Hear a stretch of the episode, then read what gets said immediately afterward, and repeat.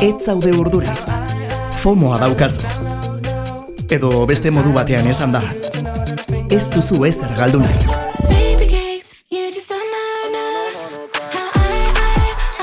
Musikaren munduan jakin jarreko guztiak. Be aldean Ainoa Vitoriarekin. Aina Vitoria, Julen, Gabon. kaixo, zema duz. ondo tazu? Oso ondo, hemen txe. Posten nahi hemen egoteaz. Bai, igualmente, eskerrik asko. E, gainera, jo, e, gaurkoa gaia gustatzen jat. Ba, ez berria dalako, e, ez nagoelako ezagutzen eta eta asko gustatu jat. Egia da, e, mm, bitok gaia komentatzen dianean, edo, Julen, aste honetan honen Bai. dut. E, batzutan, bueno, iritzi eskatzen ditu, batzutan ez, Gaur- esanet, batzutan et- gaur etorri zera disdira batekin berietan. Bai, gustatzen eta, jatelako. eta pozik nagoz, e, zu pozik zaude gaiarekin, orduan, Bai. badirudi, e, gaurkoak baduela, baduela Mamia, zer. bai, bai, pixkat bai, ez dakit interesgarria iruditzen jat, La Peluqueria Records eh, zigilu berria ekarri dotzut. Mhm. Eh, Txilen sortutako zigilu berezia da, berria eta berezia 2019an sortutakoa emakumei eta LGTBIQ kolektiboei zuzendutako zigilua dalako. Bertan topatuko dituzun artista eta talde guztiak kolektibokoak die edo emakumeak die. E, zigilu honek badu soinu berezia musika urbanoa jorratzen dute gehienak, e, bueno, ba, e, rapa, e, trapa eta reggaetoia ere bai, e, eta antzeko soinua dute askok ekoizle berarekin lan egitu, egin dutelako, zigilua sortu zaban ekoizlearekin. La pelukera dugu izena, edo bueno, bere ez izena zango dugu, Francisca Herrera da bere izena, baina AKA, ba, la pelukera. E, zigiluari buruz gehiago intzeingo dotzut, gero xeago, eta kontatuko dotzut zergatik la pelukeria hori eta la pelukera, baina kerro dotzut abesti bat, eta entzungo dugu, eta ikusiko dugu bazen soinu dauken. E, artistetako bada Ictus. Iktus. Bai, Karekin izena nahiko, karekin eta bi eserekin, Ictus. Aha. Eta hemen La Pelukeraren kolaborazioa be badau, bere produkzioa, eta askotan esaten da, gainera La Pelukera askotan aipatzen da. Eta kantuaren izena da Mikrema. FOMOa baldin bakazu edo Fear of Missing Out deitzen den gaitz berri hori baldin bakazu, hau da, zerbait galtzearekiko beldur edo mesfidantzuari baldin bakazu, bito da zure soluzioa, astelenero hemen, jakin edo ezagutu behar duzun zerbait, bolo, bolo, bogan dabilen zerbait ekartzen dizu, kasu honetan, La Pelukeria Records izeneko zigilua, LGTB komunitatearen eh, babeserako eta babeset, eh, babesetik, edo bueno, ba, bertatik sortutako zigilu bat, Txilen sortutako zigilu bat, horrelako artistekin La Pelukera ekoizlea du hor erdian ardatz bezala, baina iktus bezalako artistekin, mikerema bezalakoak gaurkoan.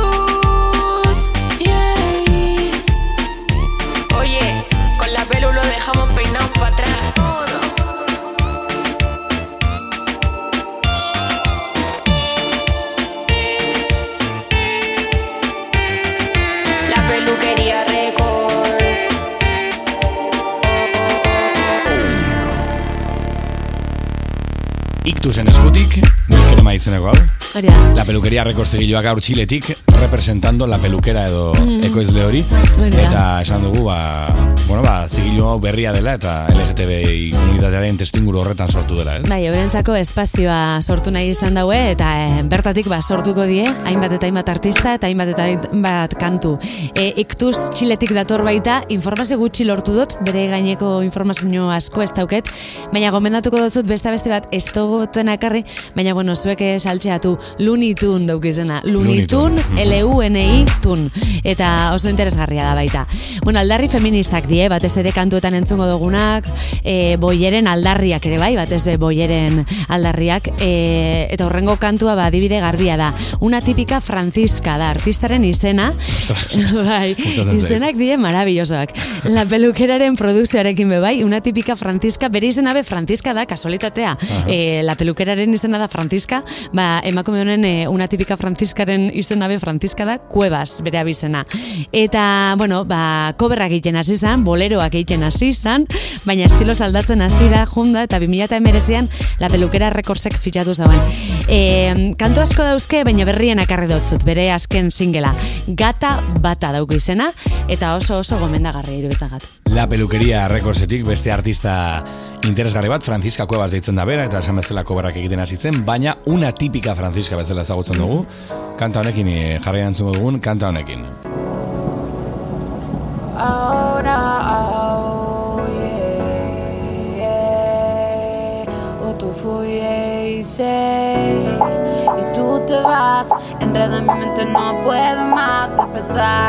qué será. Está baby gata, es que ella nadie habla. Cuando a mí me habla, me deja sin palabras, gata. Ella bata, bata, bata. Se arrebata cuando baila, ella me mata. Bata, bata, bata. Ella me mata.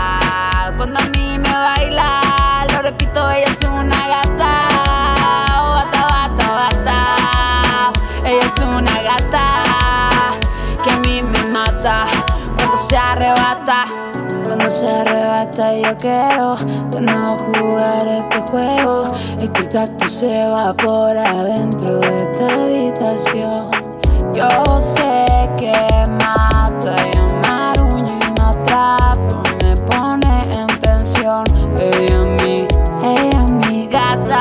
Que ella nadie habla. Cuando a mí me habla me deja sin palabras gata.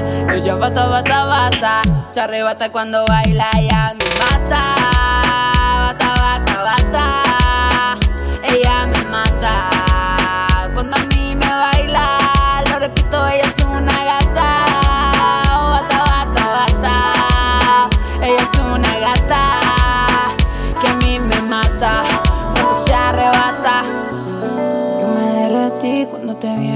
cuerpo comencé a sentir como si inunda todo dentro de mí. Soy adicta a tu movimiento, es que no puedo, me quedo en cero cuando estás así. La locura asusta, pero me gusta que interprete bien lo que quiere mi gata.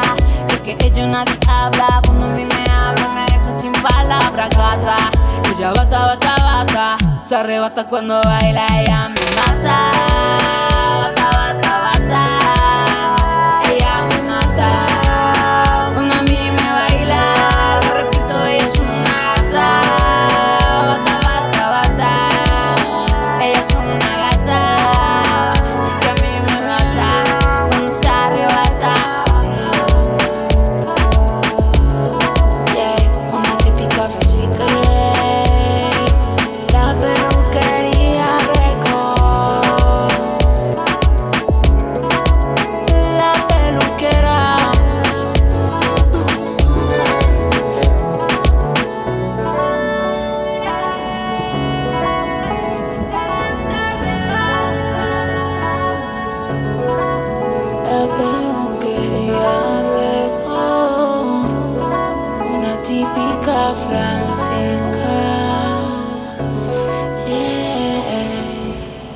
Una típica Francisca, Francisca Cuevasen eskutik, la peluqueria rekordsen barruan, entzun dugun ba, gata bata izeneko kantarekin, ez?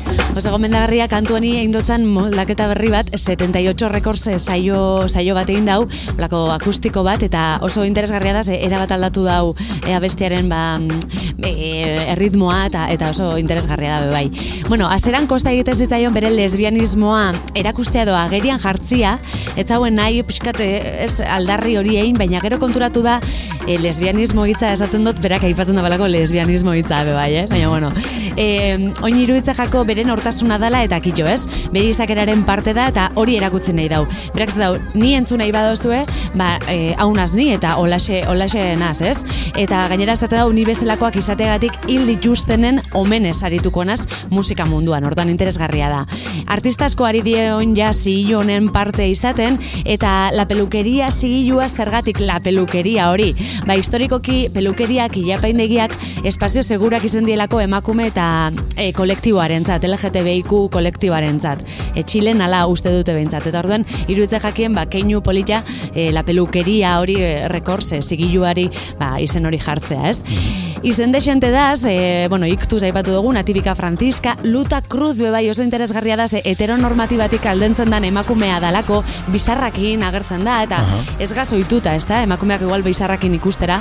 Bueno, ba, hau be beste emakume interesgarri bat, luta cruz. Baina eskenak erdi dutzut, Alina Venus da bere izena, amatasunari buruz ari da urrengo kantuan, ama bakarra izateari buruz, eta bueno, ba, regetoia, eta amatasuna igual, e, emoten da bestatazela bat, edo eskat iruditzen, e, askotan e, entzundanik regetoi kantu bat, ba, amatasunari buruz izketan, orduan horregatik ekarri dutzut. E, eta la pelukeraren e, produkzioa du honek ere bai. Oro dauk izena, Alina Venusen eskotik. La Pelukeria Records Chilen sortutako zigilu bat, orain arte, tamalez musikan eta orokorrean munduan edo gizartean, ahotsa kendu zaien pertsona horiek sortutako bueno, zigilu zein kolektibo bat, LGTB komunitate barruan sortu den zigilu bat, La Pelukera da hor ardatza, edo, bueno, La Pelukera izeneko ekoizle txiletar bat, eta hainbat e, izen errepasatu ditugu gaurkoan bitorekin batera, iktus izan da horietako bat, una tipika Franziska ere bai, eta Alina Venus irugarren hau, oro izenekoarekin, baita ere, La Pelukeraren produkzio edo ekoizpenarekin. Hori da. Eskerrik asko bito. Zuri, Julen. Jarraituko dugu gertutik hau, eh? La. Pelukeria Records Chiletik, esan bezala horrelakoekin. De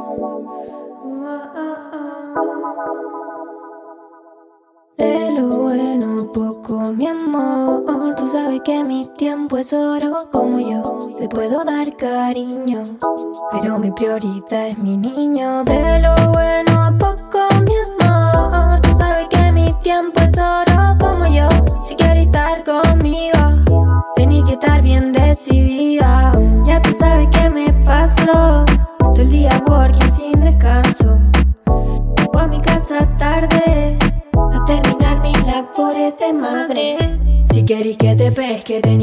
Y si te doy mi tiempo, entonces siéntete importante. Mamá soltera, valiente y resistente. Y por lo caliente no se me quita lo inteligente. Estoy radiante, no me hacen falta los brillantes. Por donde paso me ponen cara sonriente.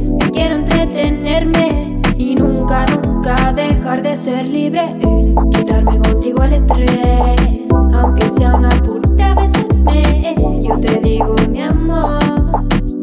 aprovecha el tiempo que tenemos tú y yo. Es oro